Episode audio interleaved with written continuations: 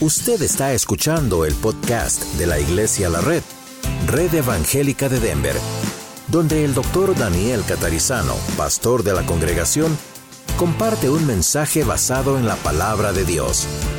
Ahora abra su corazón y permita que en los próximos minutos el Señor le hable y le bendiga. Abrir en Juan capítulo 3. Mientras buscan también una cosita más, esta semana recibí un texto eh, con un testimonio de una persona aquí de la iglesia que cuando lanzamos lo de la radio hizo una tarjeta, ¿verdad? Con su promesa y ella sentía en su corazón que tenía que dar cierta cantidad. Yo no sé cuál es la cantidad ni le pregunté, ¿ok? Simplemente dijo que ella sentía que había una cantidad que ella tenía que dar, pero no, no tenía esa cantidad. Pero por fe oró al Señor, mandó la tarjeta y esta semana le aumentaron el salario. Y le aumentaron el salario, el sueldo, como le diga, eh, a una cantidad que ella no esperaba.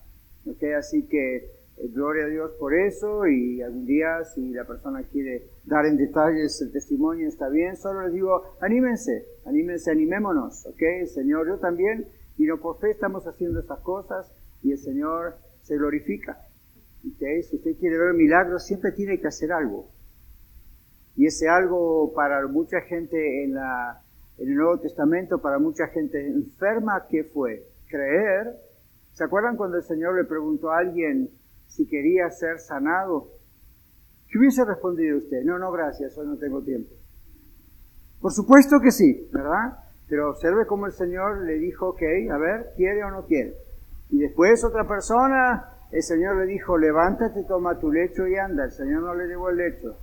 Y así podríamos decir, siempre hay algo, siempre hay algo, aunque eso es por pura gracia de Dios. Y hay ocasiones donde la persona nada más recibió su milagro y no hizo nada, pero hay muchos casos donde nosotros vemos que hay una acción, hay una decisión que tomar. Así que gracias a Dios por eso, aquí en esta iglesia no manipulamos a nadie en ninguna forma, ni estamos prometiéndole de 100 que Dios le va a dar mil, porque esa es una mala teología, no está en la Biblia. Pero sí está en la Biblia que Dios ama al dador alegre y que Dios provee y se goza. ¿Qué? Entonces, dice la Biblia, cada uno ve como propuso en su corazón. ¿Verdad? Dios ama al dador alegre. Ese es nuestro texto lema cuando recogemos las ofrendas, los diezmos y aún en este esfuerzo especial que va a ser de aquí en adelante, ¿verdad? Porque tenemos eh, bendición. Si todo se confirma la semana que viene, les comento otra cosa muy interesante que ocurrió muy bendecida para la radio. ¿Ok? ¿Cuántos quieren que las cuente ahora? Sorry, no va a ocurrir, es para la semana que viene. ok. Alright, vamos a Juan capítulo 3, versículo 16.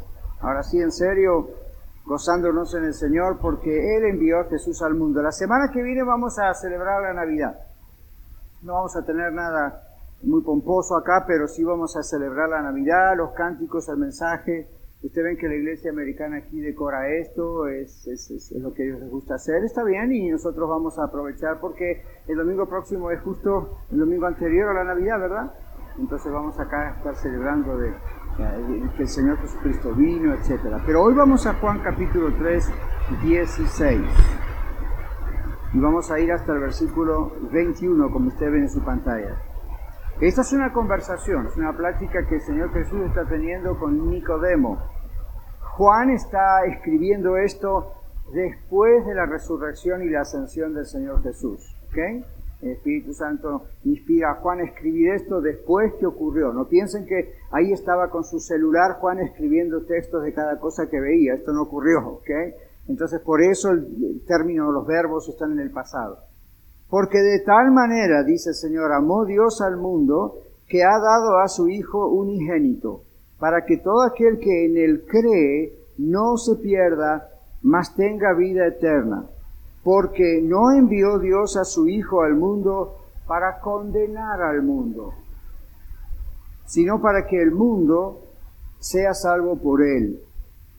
El que en él cree no es condenado, pero el que no cree ya ha sido condenado, porque no ha creído en el nombre del unigénito Hijo de Dios. Y esta es la condenación, que la luz vino al mundo y los hombres amaron más las tinieblas que la luz, porque sus obras eran malas. Porque todo aquel que hace lo malo aborrece la luz, odia la luz, y no viene a la luz para que sus obras no sean reprendidas. Mas el que practica la verdad viene a la luz para que sea manifiesto que sus obras son hechas en Dios. Padre, te alabamos por dejarnos tu santa palabra. Gracias, Señor. Sabemos que no ha de volver vacía a ti, sino que volverá después de haber hecho lo que tú quieras en nuestros corazones. Te damos gracias y lo recibimos. Ayúdanos a estar atentos, a no distraernos y a escuchar cada palabra de lo que nos quieres decir. Pongamos esto en el nombre de Jesús con gratitud.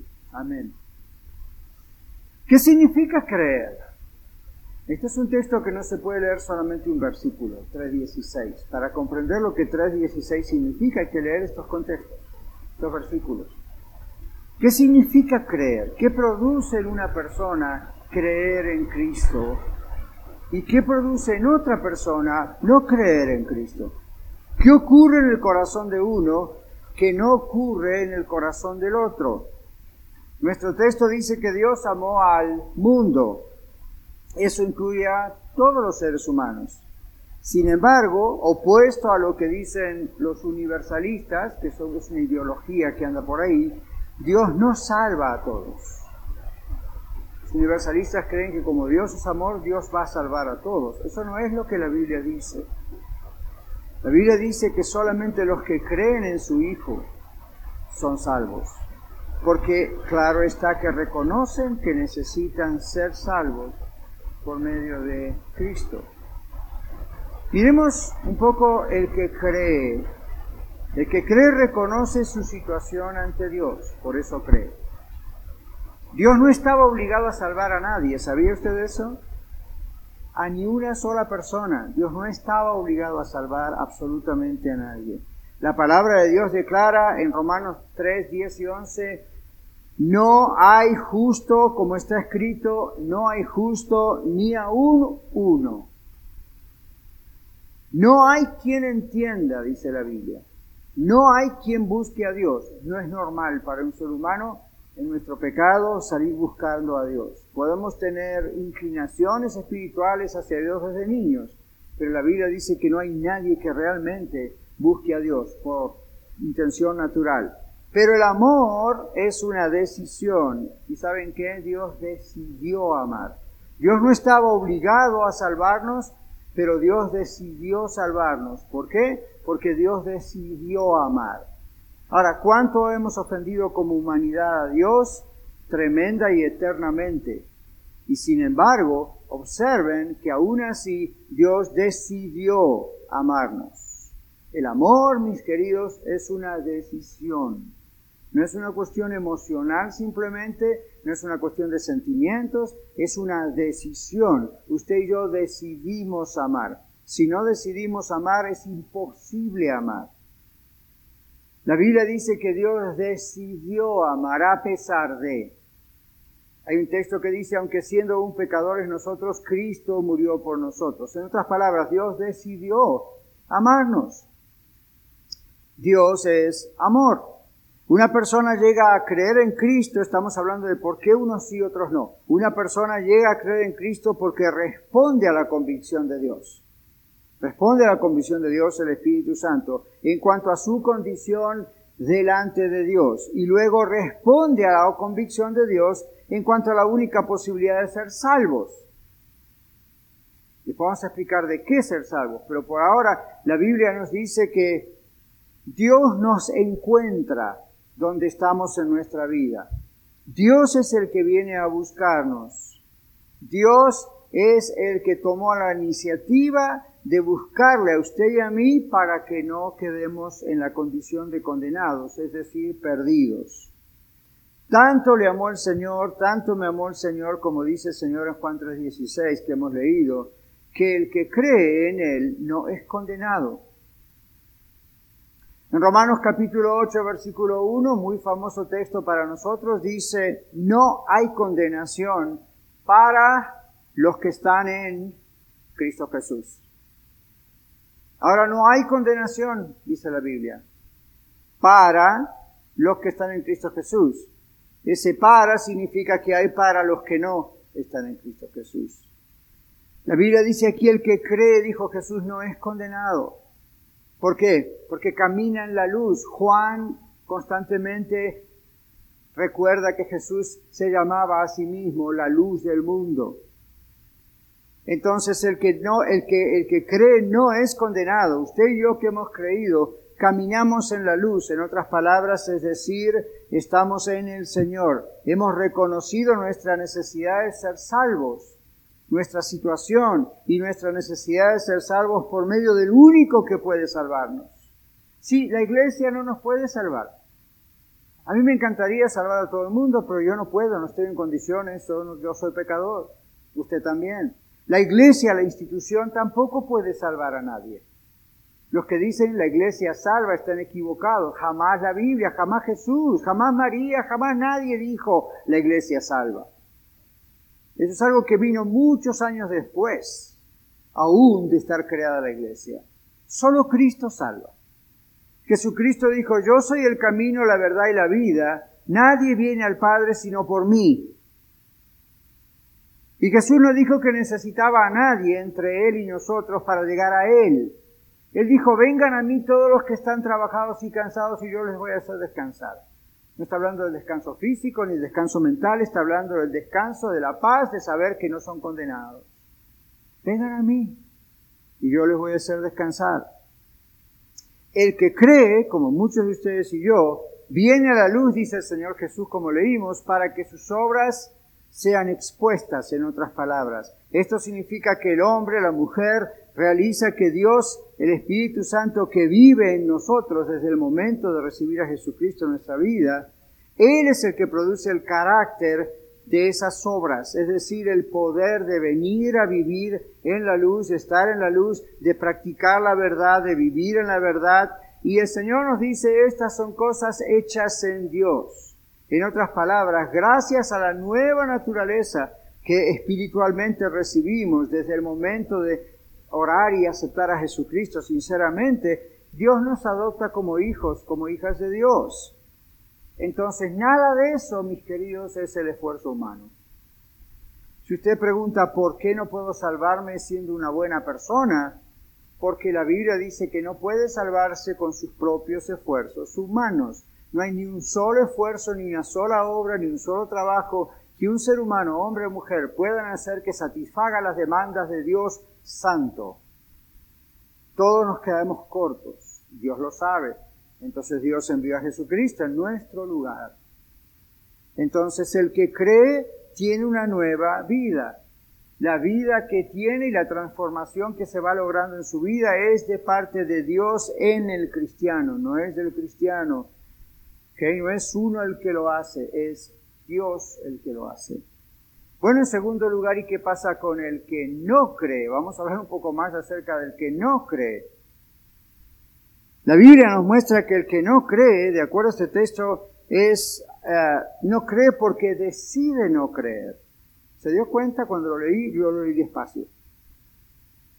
Creer no es solo una actividad intelectual, es un acto de la voluntad, de su voluntad, de mi voluntad. Creer es una decisión. ¿Recuerdan lo que dijimos? Amar es una decisión.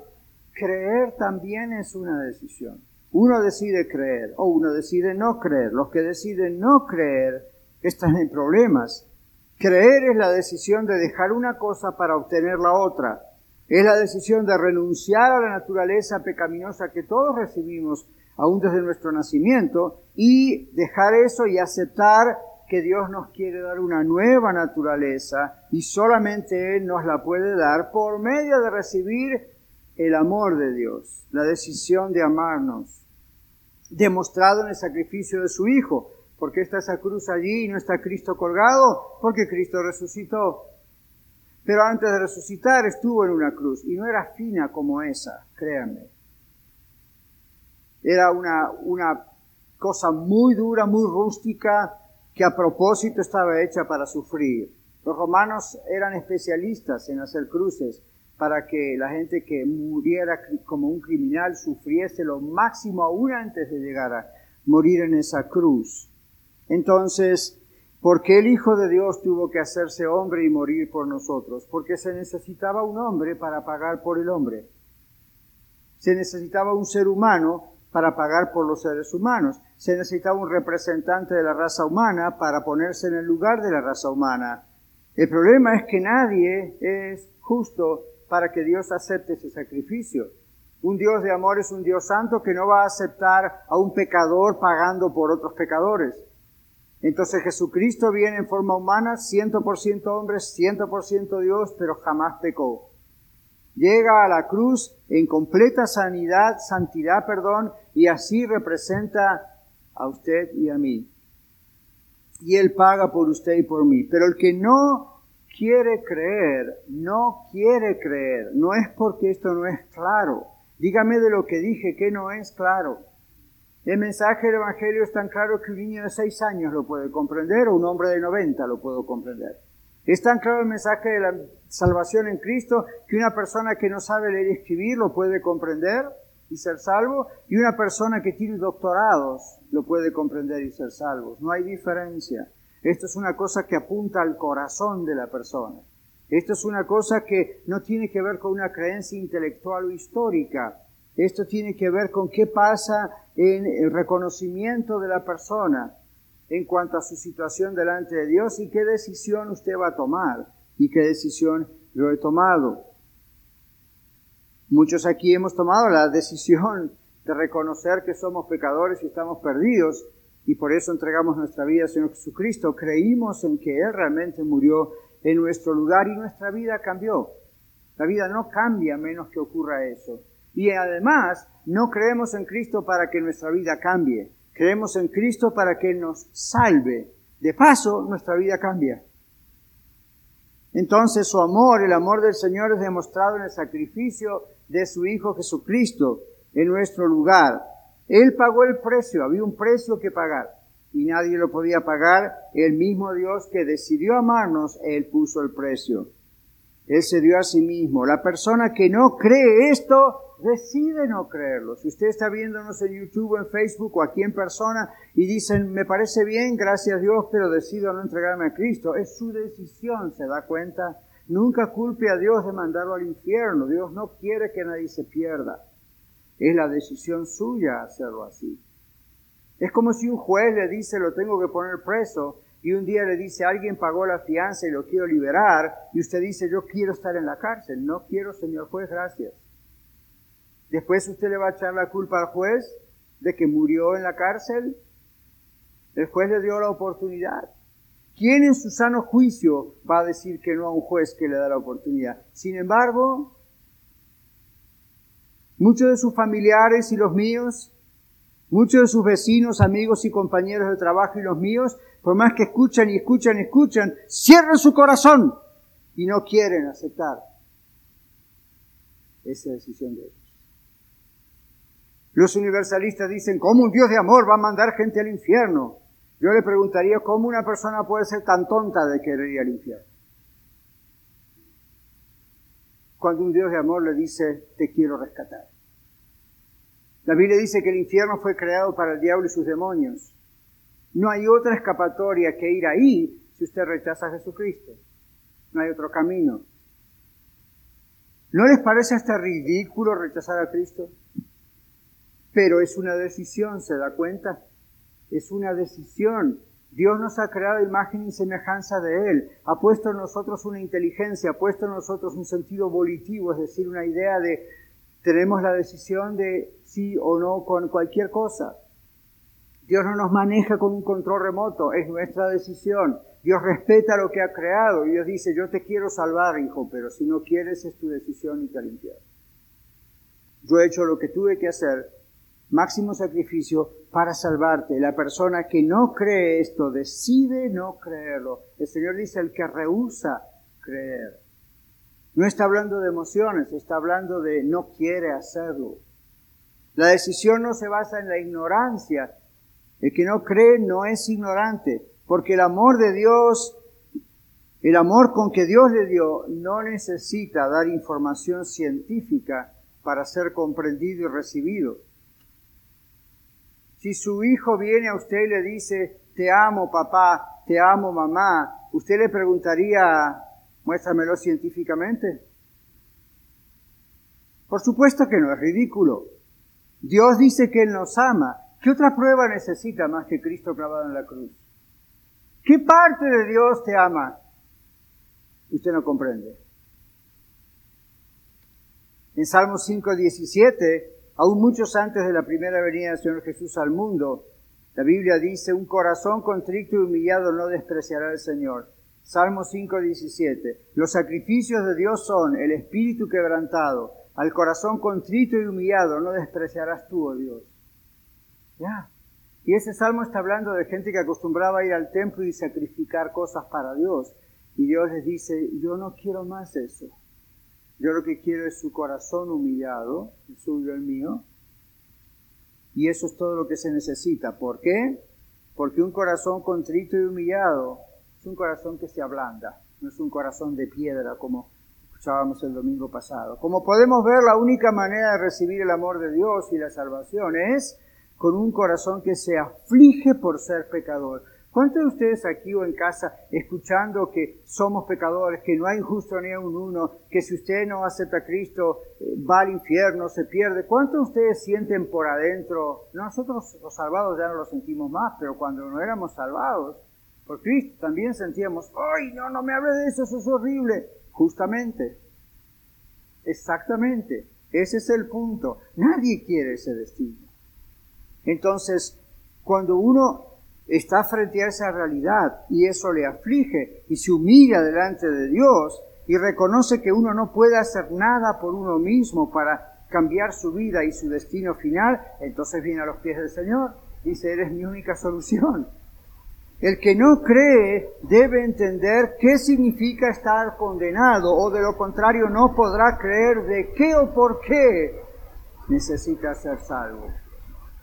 Paremos un poco ahí. ¿Cuántos de ustedes, igual que yo, le hemos dicho a familiares, amigos, compañeros de estudio, trabajo, necesita ser salvo, Dios murió por usted, Dios murió por ti, y la persona le dice, yo no soy una mala persona. Yo trato de ser un buen esposo, una buena esposa, un buen hijo. Yo voy al trabajo, yo pago la IRS. Vaya, ahí necesito un monumento, ¿verdad? Entonces dicen, yo no necesito ser salvo. Lo que no comprenden es de qué los quiere salvar Dios. Ellos están hablando de una especie de cambio psicológico en su mente. Y dicen, pues yo estoy bien, no estoy enfermo, sigo las cosas como son. Bueno, excelente, pero no comprenden de qué Dios dice que deben ser salvos. Si usted no ve el peligro, tampoco necesita la solución. ¿O no? Si usted no ve que hay peligro, no necesita la solución. Como el que nunca se pone el seatbelt en el carro porque dicen yo sé manejar, lo que no sabe es que hay otros afuera que no saben manejar. Lo que no sabe es que mecánicamente su carro puede fallar. Y si hubiese tenido el seat belt, el cinturón de seguridad, se hubiese salvado. Entonces, ¿cómo trabaja este asunto de ser salvo? ¿Por qué Dios quiere salvarle? Porque Dios ve la perdición hacia el futuro y quiere que usted la vea. Sí, yo sé, en las iglesias hoy en día no se habla de esto, cama, no es popular. Pastor, usted va a estar hablando de esto en la radio, lo vengo hablando hace muchos años. ¿Por qué? No es popular. So what? ¿Qué preferimos? ¿Popularidad o gente salvándose? ¿Qué preferimos? ¿Prometer a la gente salud física y material y que se vayan al infierno sanos? ¿Y con mucho dinero en el banco? O mejor les decimos, mire, esta es la realidad, no la inventamos nosotros, nosotros mismos hemos experimentado que estábamos perdidos y fuimos hallados por el Señor. Ese es el mensaje. Todos ustedes que están en Radio La Red ahora, sea en matrimonios o con niños o con adolescentes o con jóvenes. Yo a todos les he dicho lo mismo como pastor. Sea lo que sea el tema, sea lo que sea la entrevista, sea lo que sea lo que sea, exaltemos a Cristo y digámosle a la gente que hay salvación en Cristo Jesús. O nuestra radio es igual que Telemundo. Dios cumple su función, esa no es nuestra función. Entonces, la palabra de Dios nos dice que el que no cree, en otras palabras, debe entender qué significa estar condenado. O de lo contrario, no podrá creer de qué necesita ser salvo. O por qué necesita ser salvo. Siempre se va a justificar. El Señor dice aquí, el que no cree ya ha sido condenado, porque no ha creído, en otras palabras, ha tomado la decisión de no creer. No es un tema de ignorancia, hay mucha información. El que cree, cree porque creer es andar en Cristo y no solo aceptar, aceptar la existencia de este personaje llamado Jesucristo. El que cree en Cristo no es condenado porque ha renunciado a su obediencia personal, a su propia perversión natural que todos trajimos desde el nacimiento, y ha renunciado a todo eso para depositar su fe en el Señor Jesucristo. Pero el que rechaza creer o andar en Cristo, que es la luz, escoge andar en la oscuridad. Este es el énfasis de este mensaje, escoge, es una decisión. Creer es una decisión. Rechazar, no creer, es una decisión. El que quiera andar en la oscuridad, esa es su decisión. Fíjese que no hay término medio. ¿Cuánto tiempo necesita una persona para reconocer esto? ¿Cuánto tiempo necesita una persona en su vida para reconocer que está bajo condenación si no tiene a Cristo? ¿Cuánto tiempo? Ahora, ¿qué es la condenación? Jesús dice, esta es la condenación. Él mismo lo explica en este pedacito de texto que leímos. Esta es la sentencia, la condenación, que la luz vino al mundo, Él es la luz, dijo, y los hombres y mujeres amaron, palabra clave, amaron más, ahí hay una elección, amaron más una cosa que la otra, amaron más las tinieblas que a Cristo. Amaron más las tinieblas que la luz. Y luego dice, ¿por qué amaron más las tinieblas que la luz? Porque sus obras eran malas. Y uno dice, pues una persona inteligente dice, mis obras son malas, no quiero que sean malas, mejor no amo esto malo. Entonces, ¿por qué amo esto malo? Porque es una decisión. Porque es una decisión. Escogió estar en la oscuridad, rechaza el creer y es por decisión, no hay término medio y los que rechazan al Señor Jesús. Juan al escribirlo, como les dije, escribió después que Jesús ya se había vuelto a los cielos. Y Juan está observando hacia atrás y Dios, el Espíritu Santo, le hace reflexionar en todos los que Juan conoció, que viendo a Jesús haciendo milagros, resucitando a Lázaro y a otros, y wow, y sin embargo, viendo todo eso, Juan dice, algunos no creyeron. ¿Por qué no creyeron? No quisieron creer. Evidencias tenían de sobra. Es una decisión y es una decisión creer y es una decisión no creer. El que no cree ya ha sido condenado porque no ha creído, ha tomado la decisión de irse al infierno. Entonces, sabiendo que están rechazando a Dios, como los, contemporáneos de Juan, los contemporáneos nuestros, no lo hacen por falta de prueba de que Jesús les ama, no lo hacen por falta de prueba de que Jesús es Dios, lo hacen por decisión propia. Hubo gente que vio a Cristo morir en la cruz. Hubo gente que miró a Cristo resucitado y lo tocó y dijo, no quiero creer. Y no es el no quiero creer porque esto es muy difícil de creer. Es, ok, thank you, no thank you. Es una decisión. No se engañen. No se engañen mis hermanos. Cuando ustedes hablan con familiares, amigos, vecinos, compañeros, dicen, ¿por qué esta gente no quiere creer si todas las pruebas y la prueba de mi vida han visto mi vida está cambiando? Y dicen, algo te dieron en la iglesia porque tu vida está cambiando. Y yo les digo, no, es Dios y ustedes me ven a través de los años cambiando, es Dios. ¿Qué más pruebas quieren ver? Cuando estén delante de Dios y digan, ¿por qué me vas a mandar al infierno? Me imagino que Dios le va a decir, ¿Te acuerdas de tu pariente que tú mismo reconociste que Dios lo estaba cambiando? ¿Y qué pasó contigo? Entonces no es que no hay pruebas, hay pruebas constantes. Entonces, ¿cómo oramos por nuestros vecinos, amigos y familiares inconversos? Señor, ábrele los ojos porque están ciegos. No están ciegos porque no tienen ojos, están ciegos porque no quieren ver. Hay un pez aquí en los Estados Unidos y en algunos otros países estaba investigando que también existe. Pero hay un pez que tiene una característica y la característica es que no tiene ojos. Los evolucionistas dicen, evolucionistas dicen que a través de la evolución de millones de años fueron perdiendo los ojos. Ah, no. La ciencia realmente dice que están tan acostumbrados a estar tan abajo en las cavernas, debajo de la tierra, que no hay luz, que finalmente a través del tiempo ya no usaron los ojos, entonces pues no tienen ojos. Y usted dice, entonces cómo se guían entre ellos o cómo buscan comida bueno, Dios que es generoso les produjo unas antenas que detectan dónde está eso, pero no tienen ojos porque no necesitan ver, porque ahí están, no quieren ver. Entonces es interesante que Dios hasta en la naturaleza nos muestra lo que le puede pasar a usted a mí cuando no quiere ver. La Biblia dice que el Dios de este mundo, Satanás, cegó el entendimiento de los que no quieren creer. Entonces usted dice, pastor, la culpa es del diablo. La culpa es suya porque la Biblia dice no deis lugar al diablo. Y pasito despacito uno se va alejando y no quiere creer. Llega un momento que por más que quiera creer, no puede. Sus ojos están completamente sellados. Entonces aquí dice la Biblia que lo que pasa es que la gente prefiere sus pecados porque aman sus vidas pecaminosas y aman lo que creen que es libertad. Y luego ponen toda clase de excusas para rechazar a Cristo, inclusive los errores que ven en la iglesia cristiana o con sus amigos cristianos o familiares cristianos. Pero sepa esto, ninguna excusa es válida delante del que declaró el que no cree ya ha sido condenado porque no ha creído. Quien usa los errores de la iglesia como excusa para rechazar a Cristo, acusa a Dios. Porque al que se, el que se excusa a sí mismo no le queda otra posibilidad más que el acusar a otro.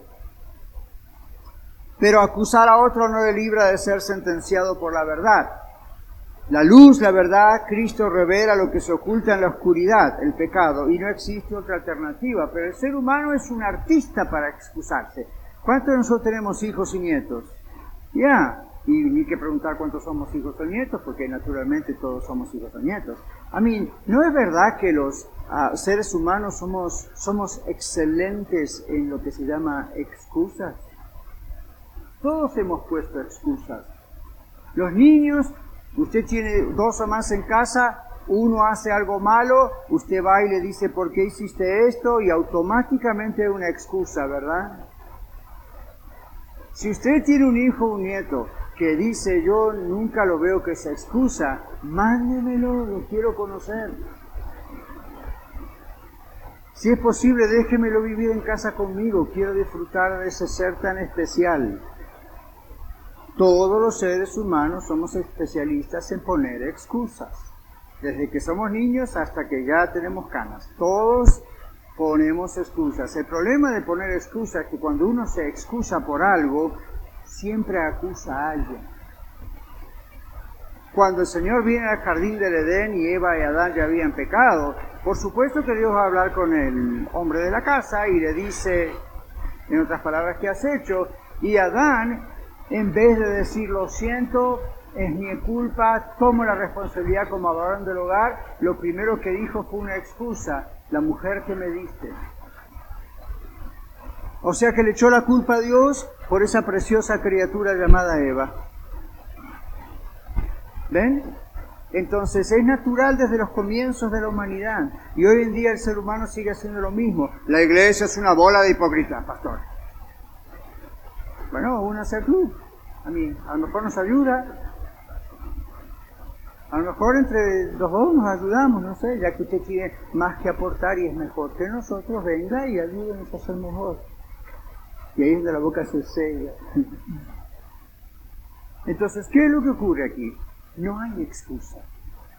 Decirle a Dios, los cristianos son esto o aquello, me pasó esto o aquello en otra iglesia, es lamentable, eso no debería ocurrir, pero no es una excusa delante de Dios, ¿verdad?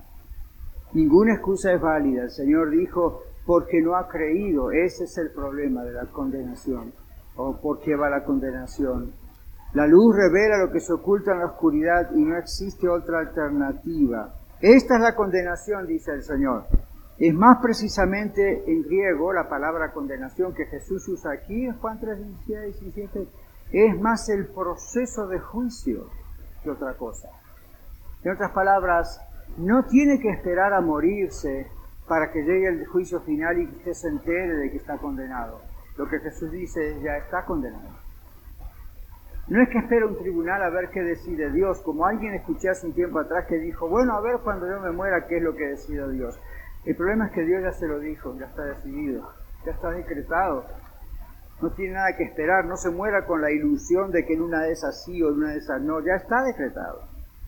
Entonces este texto en el subriego ahí dice eso en el original. El que no cree ya, ya está condenado. No tiene que esperar que eso se produzca, ya está. Está condenado. Lo que quiero hacer es librarlo de esa condenación, de esa sentencia que ya tiene encima.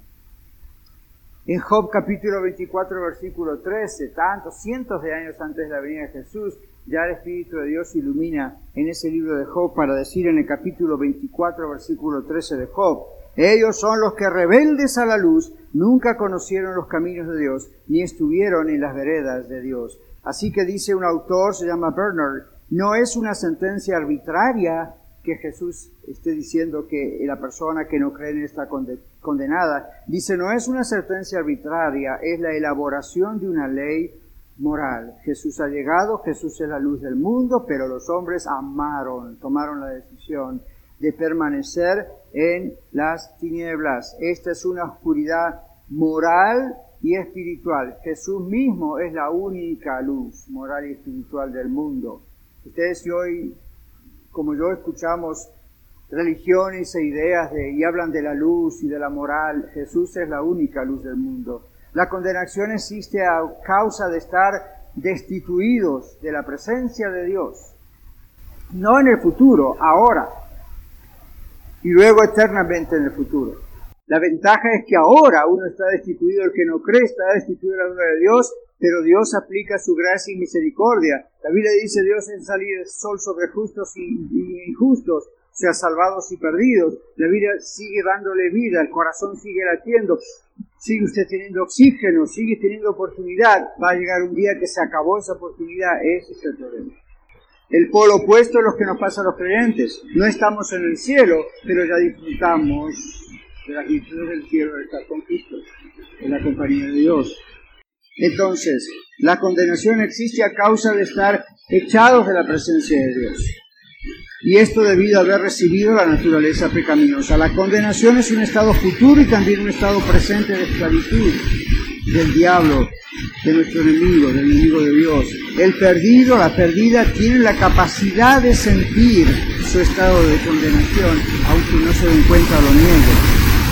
¿Cómo sabe, pastor? Observe la falta de paz en su vida, la falta de significado y propósito, la necesidad constante de llenar su tiempo y sus esfuerzos con cosas y personas que le hagan sentir feliz, que le hagan sentir paz, son todas manifestaciones externas.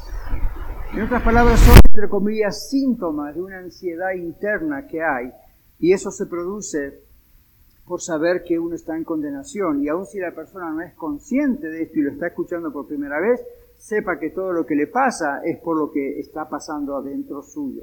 La persona que está bajo condenación está siempre en un estado ah, así, aunque esté tranquilo varios días. Vaya a hablar a la cárcel, como yo he ido a veces, con algunos presos que están bajo condenación y saben que lo único que tienen que esperar es nada más que pasen los años. Y no crean que están ahí tranquilos, con paz, celebrando que están ahí. Algunos dicen, bueno, es mejor que estar aquí que afuera porque tienen casa y comida, pero en realidad quisieran ser libres. Entonces, a menos que, como pasa con algunos que encuentran a Cristo y aunque estén encerrados viven en paz, Muchos otros no, y siempre están en un estado en alerta. Eso pasa en su hogar o en el hogar de otras personas cuando la persona no conoce a Cristo. Ya no es un problema psicológico, ya no es un problema espiritual, la persona no se da cuenta que tiene entre comillas estos síntomas, pero déjeme decirle, gloria a Dios por los síntomas. En el mundo de la ciencia médica, los síntomas muestran que una persona tiene una alteración física Y uno enseguida trata de ir a un médico y averiguar qué pasa y resolver el problema, ¿verdad? Los síntomas espirituales y emocionales que les acabo de mencionar, gloria a Dios, porque son una forma en la que Dios le dice al hombre, ¿sabes por qué estás así?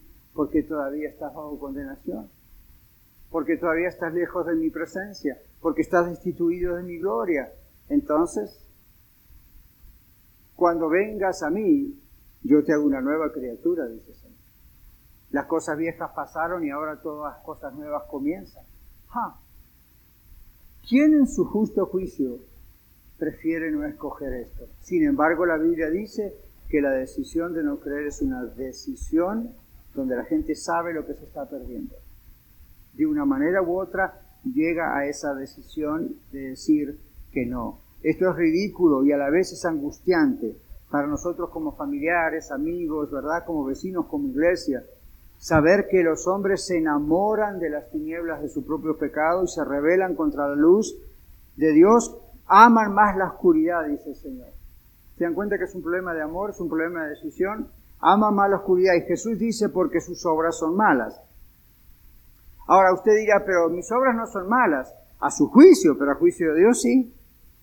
Obras malas no significa ir a robar un banco, eso es muy malo y tiene muy malas consecuencias. Obras malas no es solamente mentir o robar o hacer cosas así, eso es malo y tiene sus consecuencias, pero el solo hecho de rechazar a Cristo es la peor obra mala que una persona puede hacer. ¡Boom! Ahí está el problema. Lo demás es consecuencia de esa mala decisión. En 1 Juan capítulo 5 versículo 9, 19, 1 Juan 5, 19, el Señor dice en su palabra, que el maligno tiene control del mundo. El Dios de este mundo ha cegado el entendimiento de ellos. Pero ¿cuándo lo hace? Cuando uno insiste en no quiere creer. Usted está escuchando el Evangelio bastante claramente explicado en esta tarde. Aquí o en su casa. Es su decisión. Si usted rechaza, recuerde esto. Su corazón se endureció un poco más hoy. Y si usted rechaza mañana, su corazón se endurece otro poco más. Y si usted rechaza pasado mañana, su corazón vuelve a endurecerse más. Y en la semana usted va a recordar lo que está escuchando de mis labios porque es palabra de Dios. Si lo rechaza, su corazón se endurece cada vez más. Llega un momento que su corazón no tiene más sensibilidad. Sus ojos espirituales ya no pueden captar y no hay forma. Es como a un filósofo que en su lecho de muerte dijo quiero creer pero no puede. De tanto rechazar. No creer es un acto deliberado de la persona que prefiere no creer y prefiere, está enamorada o enamorado de su vida, de su pecado, aunque sabe que es miserable. Es una elección deliberada de preferir el pecado. La humanidad jamás podrá acusar a Dios por el infierno. Eso es una preferencia que el ser humano escoge. La raíz de todo esto es la naturaleza depravada que hemos heredado desde Adán y Eva y esa obra mala significa, aún en el original en griego, una oposición activa del bien. No es simplemente un rechazo intelectual, uno activamente decide no querer. Bueno, para concluir, el Señor no pasó rápidamente por este mundo como si pasase un cometa, ¿verdad? Un meteoro, y ya está. El Señor pasó 33 años en esta tierra, ¿verdad? Haciendo milagros, amando a la gente, dando oportunidad no condenó a la mujer adúltera, le dijo, vete y no peques más. No condenó al rico cuando dijo, quisiera seguirte, pero tengo muchas riquezas. Le dio oportunidad. Y constantemente el Señor estuvo aquí, se registró, se documentó, no solamente en la Biblia, que es lo único que necesitamos para creer, pero además en documentación paralela fuera de la Biblia. Aún gente que no cree en Él escribió lo que Jesús hizo y vieron de Él. No hay excusa en absoluto. Muchísimas pruebas del amor de Dios que todavía siguen en el, presente. Pero el hombre decidió rechazar el amor de Dios y por lo tanto no puede ser salvo. Aquellos que recibimos recibir el amor de Dios, vinimos a la luz de Cristo y esa luz está en nosotros. Así que, amigos hermanos, aquí donde estén viendo El asunto es reconocer nuestra naturaleza depravada, nuestra situación pecaminosa, estamos lejos de Dios, aunque no llenemos la boca tal vez de hablar de Dios. Y estoy diciendo si no conocimos todavía a Cristo. Los que le conocemos, por supuesto, ya estamos en otra situación con Dios. Gloria a Él. La rebeldía hacia el orden, hacia lo que es limpio y puro, hacia la misericordia a otros, la reconciliación, hacia la bondad y la justicia propia del que dice yo no soy una mala persona. Ese es el gran problema. Todo lo mencionado en este mensaje que está en contra de Dios es opuesto a la persona que es salva. Los que conocemos la Biblia, en Gálatas capítulo 5, versículos 22 y 23, encontramos el famoso texto de la presencia del Espíritu Santo se muestra de qué forma el fruto del Espíritu Santo. El apóstol Pablo describe la diferencia que hay entre el que cree y el que no cree. El fruto de la carne, el fruto del Espíritu. Tanto el fruto del Espíritu, es decir, la presencia de Dios en nuestra vida, como los frutos del que no cree, existen como características recibidas por la naturaleza de la cual provienen esos frutos. ¿Sí? Y se van desarrollando con el tiempo. En otras palabras, la naturaleza pecaminosa se deja ver en lo que produce. Pablo lo llama los frutos de la carne. Y la naturaleza de la nueva vida en Cristo también se deja ver en lo que produce. Lo llama el fruto del Espíritu Santo. Como vemos, eh, esta parte donde Jesús dice para que se manifieste que sus obras son hechas en Dios, la persona que viene a la luz, esto significa que solo Dios puede manifestar esas obras, el fruto del Espíritu, dentro nuestro. Por lo tanto, no existe manera alguna de fabricar el cambio en una vida. Las mismas características de Dios en el Espíritu Santo son las que vienen. Dios pone esas características en la persona que nace de nuevo. Observe cómo vamos a falsos dioses. Queremos eh, arreglar nuestra conducta a través de la psicología, la psiquiatría y eh, don't get me wrong, I mean, esas ciencias tienen su lugar en ciertas cosas. Cuando una persona tiene una enfermedad mental, cuando una persona tiene un desorden emocional, ok, esas cosas pueden ayudar pero no cuando las usamos como sustitutos y pensamos, ese es mi Dios, eso es lo que me va a ayudar. Y luego viene la frustración al ver que no ayuda, ayuda muy poco y no es el cambio. ¿Por qué? Porque para que adentro se produzca un cambio, Dios tiene que estar adentro, no afuera. La única forma de ser salvos es cuando caminamos en Cristo, en Cristo. El que cree es salvo de la condenación. Creo que quedó claro lo que es la condenación. El Espíritu Santo da testimonio a nuestro espíritu de que somos hijos de Dios y la vida de Dios se manifiesta dentro nuestro. Él hace los cambios. Ok, por lo tanto, está demostrado que somos salvos. El que no cree ya ha sido condenado, dice el Señor. ¿Por qué? Porque no ha creído. Ha tomado la decisión de no creer y su vida manifiesta que Dios no vive en esa persona. Por lo tanto, está perdido. ¿Cómo está usted en este lugar? ¿Cómo está usted en esta tarde? Aquí o en casa. Vamos a cerrar nuestros ojos, solo para no distraernos. Hable con Dios. El asunto no es conmigo ni con la iglesia de la red. Honestamente, mire, Dios le ha dado la oportunidad de respirar, de vivir este día de hoy. ¿Es usted salvo? No esté pensando en qué bueno, qué malo que es. Solamente piense en esto. ¿Ha habido alguna vez donde usted de todo corazón le ha afligido el hecho de que va a ir al infierno porque está destituido de la presencia de Dios ahora y luego en la eternidad? Cuando pensó eso, ¿le ha afligido o ha pensado es un cuento de hadas? ¿Le ha afligido? ¿Se ha dado cuenta que necesita ser salvo? ha obedecido esa convicción del mismo Dios en su corazón diciéndole te quiero salvar, te amo, he decidido amarte, o ha dicho no, estoy bien así. Bueno, Dios le da la oportunidad en esta tarde de que usted sea salvo.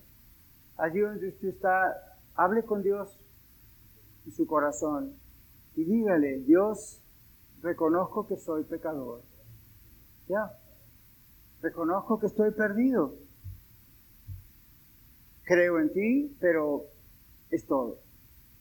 Pero hoy tú me has dicho que soy pecador y estoy echado de tu presencia, no solo en el futuro, sino ya ahora. Señor, sálvame, perdóname. Reconozco que soy pecador, te pido perdón. Creo que Jesucristo ha venido a morir en mi lugar y ha pagado en mi lugar por mis pecados. Perdóname, Señor. Gracias, Señor Jesús, por pagar en la cruz por mí y levantarte de la muerte al tercer día dándome vida y vida eterna y el perdón de mis pecados. Hoy te abro mi corazón, yo te recibo como mi único y suficiente Salvador. Te necesito, sálvame, no quiero estar perdido, sálvame, cambia mi vida, transfórmame, dame la seguridad del cielo, de mi vida permanente contigo. ¿Lo está haciendo usted hoy aquí? Si lo está haciendo, queremos finalizar la reunión orando por usted, dándole gloria a Dios por lo que usted está haciendo. Usted no está haciéndose miembro oficial de una iglesia ni nada de eso en este momento. Usted está diciéndole, Señor, reconozco, reconozco mi situación delante de ti y yo no quiero estar perdido. Si lo está haciendo también en su casa, déjenoslo saber porque queremos orar por usted.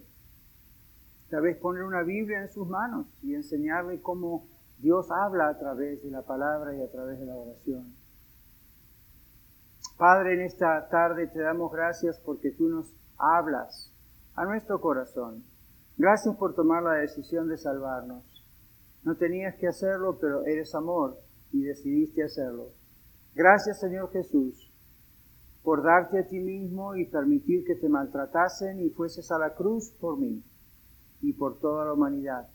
Pero Señor, gracias por el día que me convenciste de mi situación delante de ti, de la realidad de estar separado de ti, y me convenciste de poner mi fe en ti, de arrepentirme, pedirte perdón y recibir a Jesucristo en mi vida. Y gracias porque lo estás haciendo también en la vida de otras personas en este momento. Que la gloria sea siempre para ti. En el nombre de Jesús, gracias. Amén. Vamos a concluir el servicio de hoy como iglesia participando de la Cena del Señor. Esta no es la Eucaristía, nosotros no creemos que este pan o este jugo de uva se van a transformar en el cuerpo de Jesús. Jesús nunca dijo eso. Permanezcan ah, aquí, por favor, ¿cierto? Aún si no van a participar, nada más observen. Y usted dice, ¿quiénes pueden participar? Bueno, si usted ha recibido al Señor Jesucristo, no digo si usted cree en Jesús, cualquiera cree así.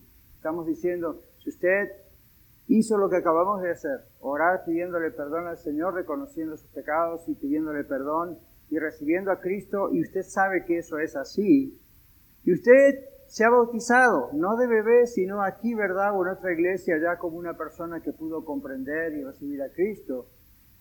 Hay dos ordenanzas en la Biblia. Una es el bautismo del creyente y otra es esta ordenanza donde el Señor Jesús, la noche que fue entregado, tomó pan, lo partió y él dijo, tomad, comed, esto es mi cuerpo que por vosotros he roto en la cruz, partido.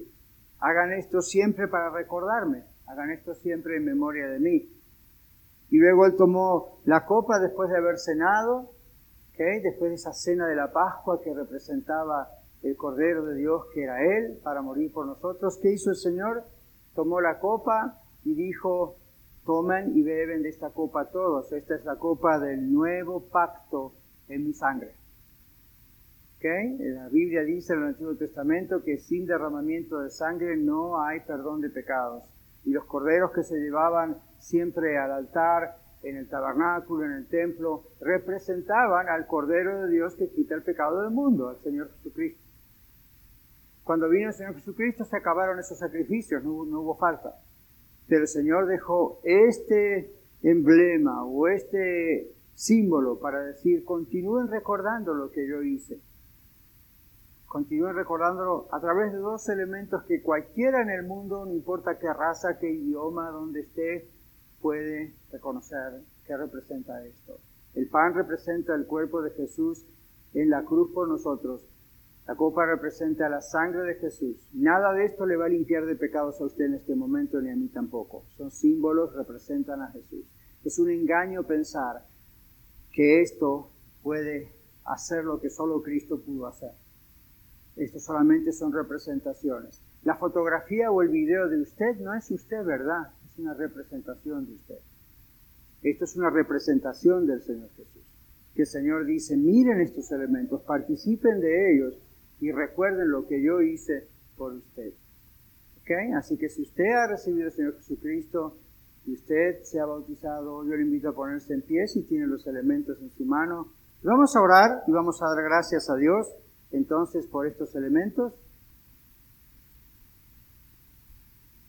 como Él lo hizo esa noche.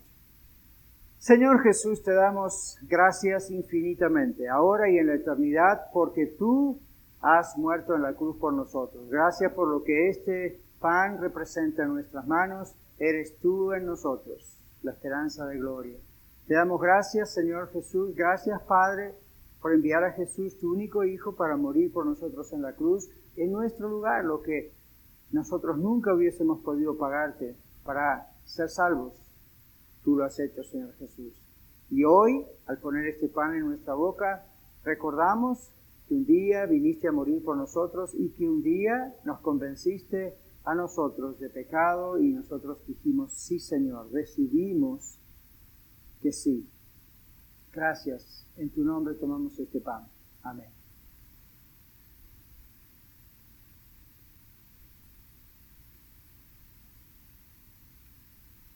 Como dije recién, el Señor tomó la copa después de haber cenado y Él dijo, tomen y beben esta copa. Ahora, antes de tomar la copa, quiero hacerles una aclaración, Iglesia de la Red.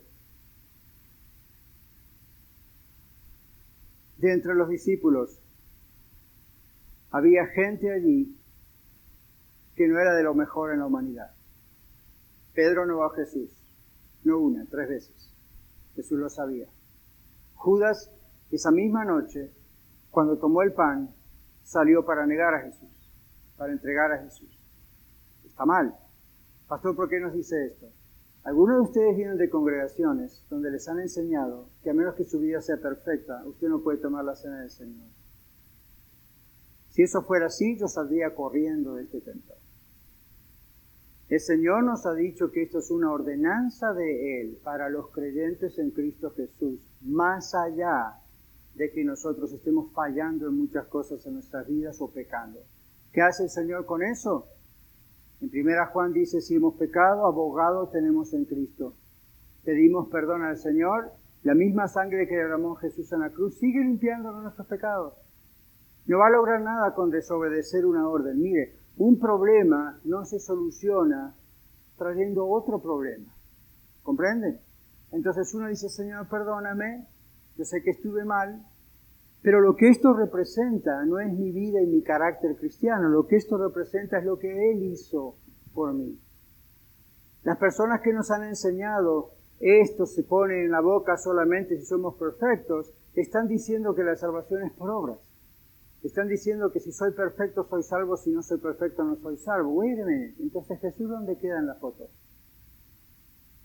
Yo que usted le pido perdón al Señor por desobedecer su ordenanza. ¿Qué le parece? Ese es el momento de decírselo, ¿verdad? Entonces, recuerde eso. Cuando venga a participar de la cena del Señor, el Señor dice, bueno, examinémonos, ¿ok? Ok, arreglemos eso delante del Señor, pero no dice, ok, si chequea todo y todo le da bien, 100 puntos, tiene A+, entonces participa. No, porque esto se trata de Él, no de mí, no de usted. Amén. Gracias, Señor Jesús, porque tu sangre nos ha limpiado de todo pecado porque tú nos has perdonado aún de los pecados que ni sabemos que vamos a cometer mañana. Lo cual no nos da libertad para pecar, simplemente nos hace responsables y nos hace responsables de pedirte perdón y seguirte. Estos elementos representan quién eres tú y lo que has hecho por nosotros. Y aún lo que hemos hecho mal en la semana, de lo cual te hemos pedido perdón, o hoy mismo, estos elementos nos recuerdan que tú has provisto para nuestro perdón. Y te damos gracias y aquí participamos. En el nombre de Jesús. Muchas gracias por escuchar el mensaje de hoy. Si tiene alguna pregunta en cuanto a su relación personal con el Señor Jesucristo o está buscando unirse a la familia de la Iglesia La Red, por favor no duden en contactarse con nosotros.